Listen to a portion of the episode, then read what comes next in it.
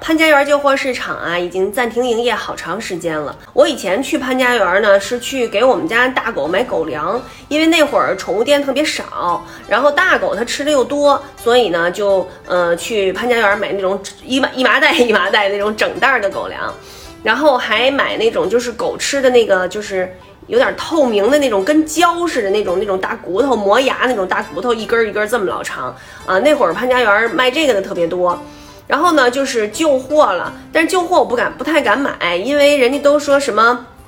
捡漏捡漏，但是我估计我就只有打眼，没有什么捡漏，我看着哪个都都都悬得很，就不知道到底是不是真的，所以我干脆就没买过。可是呢，有一阵儿哈，就是北京开始兴那个喝功夫茶，那会儿啊，喝的是铁观音，所以呢，就是大家都开始买什么小茶壶啊、小茶碗啊。嗯，我呢就去那个潘家园买那个紫砂壶，这个就是从潘家园买的。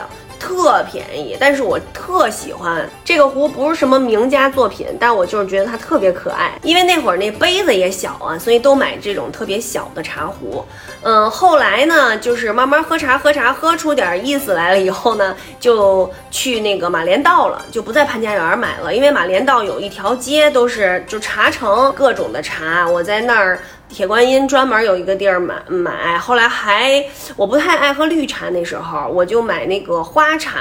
一家一家去尝。他们好多有福建花茶，福建花茶里边的那个茉莉花特别的多，但是其实茉莉花多的吧，不见得好喝，所以你就得一家一家去尝去挑去。不是那个马连道有有那个上下好几层楼嘛？那个茶城，然后外边还有好多散的摊儿，那么一逛的话，一整天就过去了。北京人都爱盘个珠子呀什么的，就是玩玩点什么古玩玉器什么的，所以很多人都对这个潘家园有着自个儿的情节。后来吧，再买什么珠宝玉器什么的那种新的哈，不是旧货，就去那个有好多珠宝城。我记着在新街口那儿有珠宝城，在蓝港那儿有，东四环边上有一个。还有什么官园儿，反正就有好多这种珠宝城。我记得有一阵儿旧货市场特别爱卖那种就是染了色儿的石头，染的还挺好看的，一大块一大块的，我还买过呢，买回来当玩意儿呗。但是就是说什么呃翡翠啊什么呀这种都有染染色呀什么的，反正真假难辨。但是它一进了这个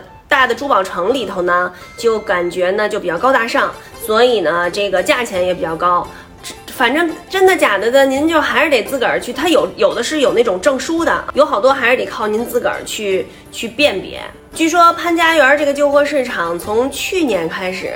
嗯，就弄了一个线上的这个直播的基地，嗯，一个小屋一个小屋的，让大家把这个就是货呀拿到线上去卖。嗯，我。倒是知道一点这个线上卖货的，看过，挺好玩的。现在他那招儿特别多，为了让您买他东西，呃，有一家店呢，他就是说，呃，你给他一样的，他就能照着那个样子呢，给你雕这个雕那个的。呃，他是用寿山石，结果你看他给我雕了一什么，能看出来吗？对，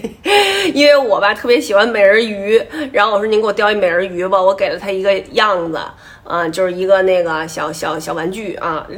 照着那个给我雕还挺好，我觉得正好这儿有个俏色，然后他就把这儿雕成了一个头，然后底下是海浪啊。这块石头本来其实还可以雕个别的东西，但是我觉得哎，雕这个海浪加上这个小美人鱼，感觉还挺好哈。但是再怎么说啊，我是觉着买这些东西啊，您还是搁手上，您摸就其实它就是不一样，就真的和假的，您得上手。如果光是说在这个。嗯，屏幕上看，那您只能是说您相信不相信这买家，而且它能退啊，就是您一看，哎，不咋地，您可以给他退了。可是呢，就是您这时间成本，您看直播的这个时间成本，对吧？还有沟通成本以及退来退去，但是现在快递也不方便呀，所以，哎呀。